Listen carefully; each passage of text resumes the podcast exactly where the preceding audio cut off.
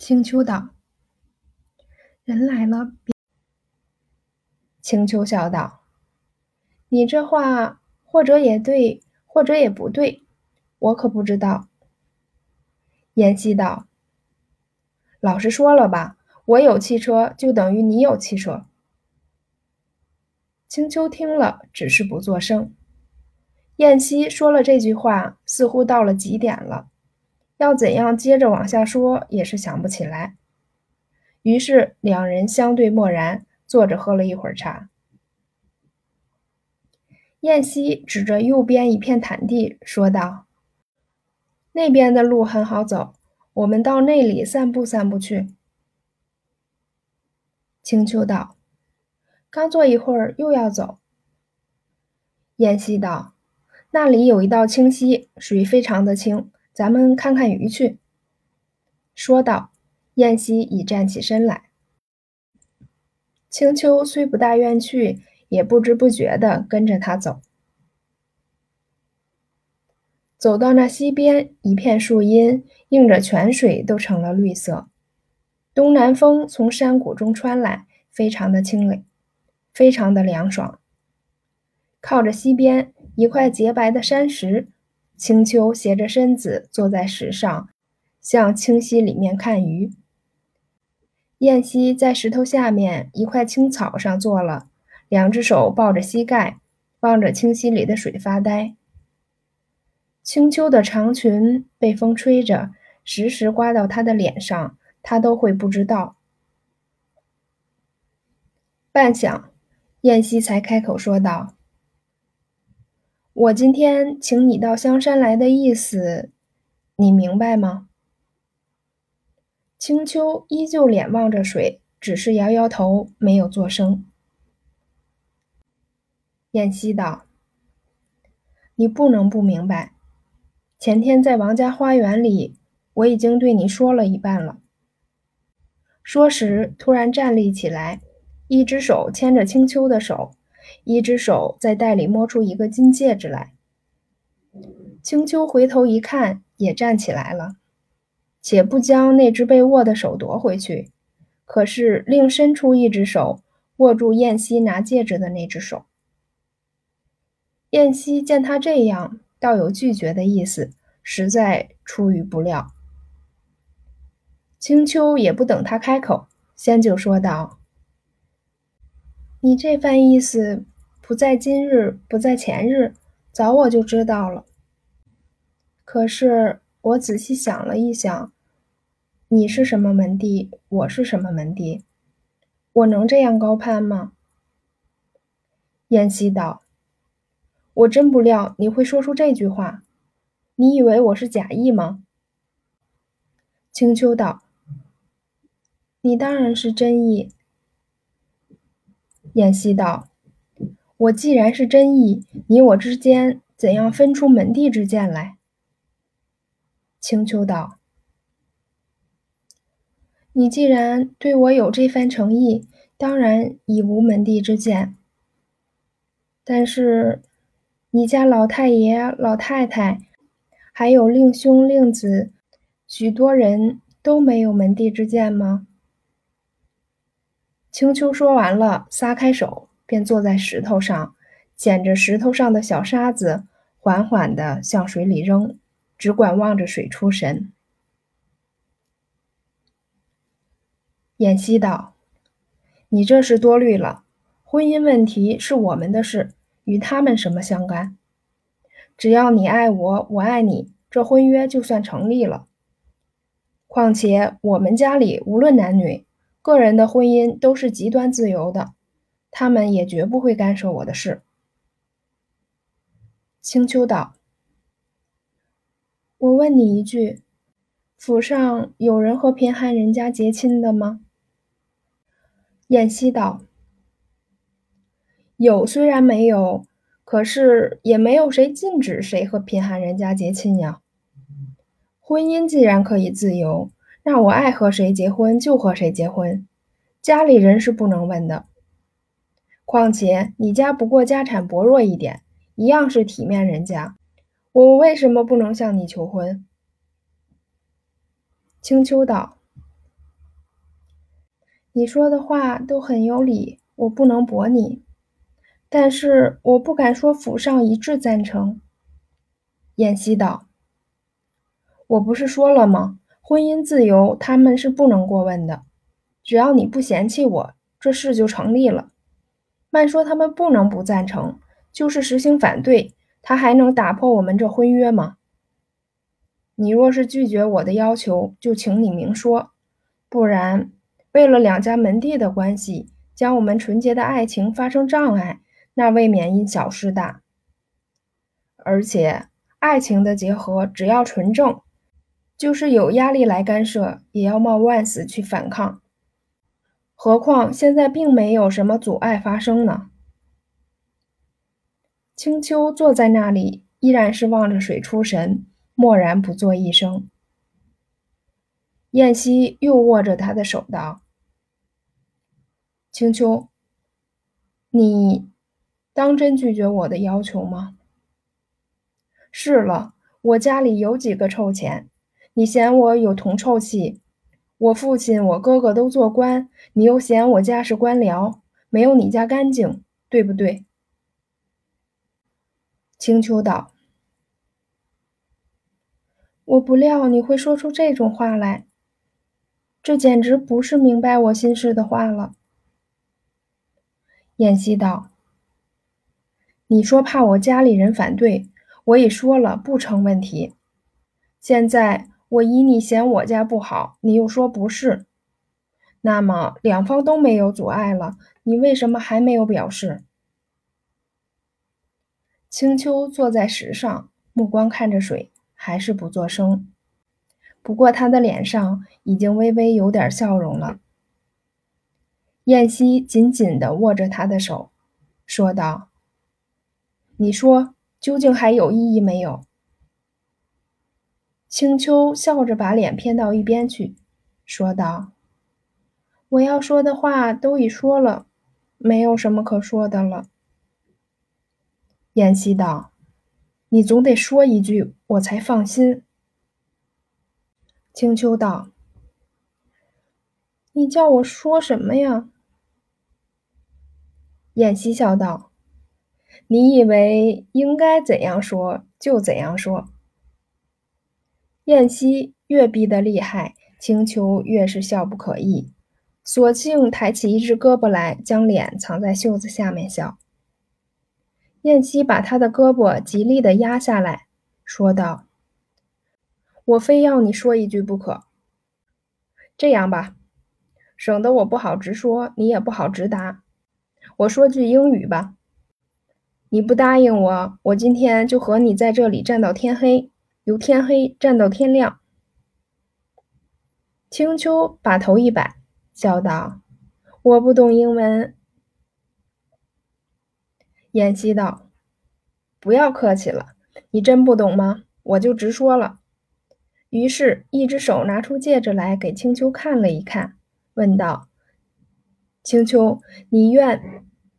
青丘不让他说完，连忙将手绢捂住燕西的口，笑道：“别往下说了，怪不中听的。”燕西道：“这就难了。说英国语你说不懂，说中国语你又嫌不中听，就这样糊里糊涂。”就算是吗？那么这戒指戴的也没有缘由了。无论如何，我总要你说一句。青丘道：“你实在是太麻烦，你就说句英文试试看。”燕西道：“我说了，你要不答应，我这话可收不转来。”青丘道。我若是答应不来怎么办呢？燕西道：“很容易答应的，你只要说一个字，答应一个 yes 就行了。你说不说？”青丘笑道：“就说一个 yes 吗？这个总行的吧？”妍希道：“你不要装傻了，也不要难我了，我可说了，你可要答应。”青丘笑道：“当真光说一个 yes 吗？那或者行。燕西道：“不要或者两个字，要光说行。”青丘笑道：“就不要或者两个字，你说吧。”燕西于是将青丘的手举起一点来，他也微微的伸出无名指，意思是让他戴上戒指。燕西便道：“I love you。”青丘早是咯咯的笑起来，哪里还说得出话？燕西道：“怎么了？你不答应我吗？”青丘被他逼不过，只得点点头。燕西道：“你这头点的不凑巧，好像是说不答应我呢。”青丘道：“别麻烦了，我是答应你那句英文呢。”燕西道：“点头还是不成，你得口中答应才行。我再说过一句，你可得接上就答应。”正说着，遥见山脚下有一群男女遥遥上山而来。青丘道：“人来了，别闹了。”演戏道：“人来了也不要紧，要你答应了，我给你戴上戒指。”于是又含着笑道：“I love you。”青丘笑着低了头，轻轻说道：“是的。”百忙下把那 “yes” 一个字又忘记了。燕西手上拿的戒指只微微一伸，戒指已经套上了。青丘连忙将手摆脱，离开石头站着。燕西笑道：“你答应了我的要求，我很感激你。但是我们还欠缺一点手续，因为自由的婚姻应该完全仿着欧美的办法。他们的女子在允了婚以后是要……”要什么？走，喝茶去吧。燕西道：“爱情电影里面，他们一男一女，最后是怎么样？你知道吗？我们就是欠缺那一道手续。这一道手续不办完，什么事也可以不忙，别说喝茶。”说时便抵住他的去路。青丘笑道。我们赶快一点到旅馆里去吧，我口渴了，要喝茶呢。你瞧，山底下的人已经到面前来了。在此时间，那一班游客果然渐走渐近。青丘当着人，慢慢的走回原路。燕西没有法子，也只好一路到旅馆里来。青丘坐下，低头将戒指看了一看，于是对燕西道。我有一句话说，你可别疑心。这事情，我母亲同意不同意，我是一点把握都没有，得慢慢的和她去说。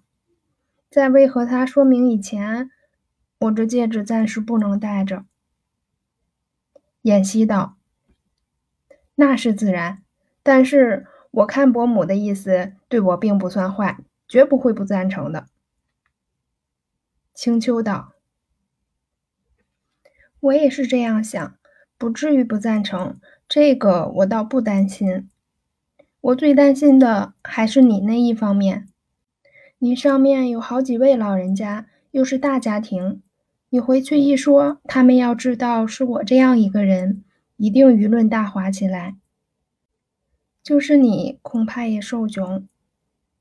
燕西道：“你总是这一点放心不下。”我就斩钉截铁说一句，就让他们不赞成这一件婚事。我和母亲私下开谈判，请他给我们几万块钱到外国留学去。等我们毕了业回来，我们自己就可以撑持门户。那个时候，他们绝不能对我们怎样了。青丘道：“照你这样说，倒是很容易解决的。”不过说起来容易，做起来难。燕西道：“有什么难？我说要去留学，家里还能不给钱吗？只要他给钱，我们就随便什么时候都可以走了。”青丘道：“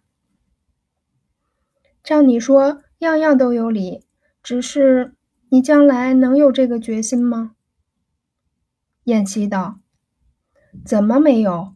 我能说出来就能做出来。你尽管放心，不要怀疑。我若说了不能履行，就是社会所不齿的人，永不将金燕西三个字和社会见面。”青丘笑道。你为什么发急？燕西道：“我不起誓，你不相信，那有什么法子呢？”青丘笑道：“这是你自己要这样，并不是我逼你的呀。”燕西道：“这是我诚意的表示，非这样你不能放心的。”青丘道：“你不要提了，说别的吧。”燕西道。我心里很快乐，仿佛得了一种可爱的东西一样，可是又说不出来。你也是这一样吗？青丘抿嘴一笑，燕西道：“我们吃点什么？”青丘道：“你不是吃了饭出城的吗？怎样又要吃东西？”燕西笑道：“我们似乎当喝一杯酒庆祝庆祝。”青丘道：“我可是什么也吃不下。”燕西道：“坐在这里也是很无聊的。我们顺着山坡到山上去玩玩，走饿了回来再喝酒。”青丘道：“我走不动。”燕西道：“路很平的，而且也不远。”青丘笑道：“我穿着这白缎子鞋。”回头只剩光鞋底了。燕西道：“鞋子坏了，你要什么样的鞋子？我打一个电话到鞋庄上去，就可叫他们送到家来。值什么？”青丘道：“不怕晒吗？”燕西道：“我们捡一个树荫坐下，不很凉快吗？”青丘道：“山上没人，怪冷静的。”燕西道：“游山自然是冷静的，难道像前门大街那样热闹吗？”青丘笑道：“我怎么样说，你怎么样答复，你总是对的。”燕西道：“并不是我说的完全就对，实在是因为你问的是诚心搅扰，所以我一说你就没有法子回答了。别麻烦了，走吧。”于是，燕西在前，青丘在后，两人一同走上山去。这一去，一直过了好几个钟头，直到太阳偏西，方才回到原处。燕西道：“由山上走来走去，现该饿了，我们应当吃点东西吧？”青丘道：“你老要我吃东西做什么？”燕西道。我不是说了吗？庆祝庆祝呀！于是燕西叫茶房开了两客西菜，斟上两杯葡萄酒，和青丘对喝。青丘将手抚摸着杯子，道：“这一大杯酒，我怎样喝得下去？”燕西笑道：“你喝吧，喝不了再说。”说毕，将玻璃杯子对青丘一举。青丘没法，只得将杯子举了一举。可是只把嘴唇皮对酒杯口上浸了一浸，就把杯子放下了。燕西道：“无论如何，你得真喝一点儿。这种喝酒是和酒杯接吻，我不能承认的。”青丘对燕西一笑，道：“你说什么？”燕西笑道：“我没说什么。”可是敬茶敬酒无恶意，你也不能怪我吧？说毕，又举着杯子。青丘见他举了杯子，老不放下来，只得真喝了一口。燕西道：“你那杯也太多了，我只剩小半杯呢，你倒给我喝吧。”便将青丘大半杯酒接了过来，向自己杯子里一倾，剩了一个空杯。然后再将自己杯子里的酒分了一小半倒在那里面。青丘笑道：“这为什么？你发了呆吗？”燕西道：“酒多了，怕你喝不了，给你分去一点不好吗？”于是将酒杯递给他道：“你喝。”青丘拿着那个杯子，他不肯喝，只是红着脸，笑嘻嘻的。燕西道：“你为什么不喝？”青丘道：“你心里不准又在那儿捣什么鬼呢？”燕西也笑道：“你知道就更好了，那是非喝不可的。”青丘道：“你这人。”说起来样样文明，为什么这一点这样顽固？燕西道：“我就是这样，文明的有趣我就文明，顽固的有趣我就顽固。”青丘见他说的这样顽皮，也就笑起来了。这一天，他们一对未婚夫妇在香山闹了一个兴尽一族，夕阳下山，方始进城。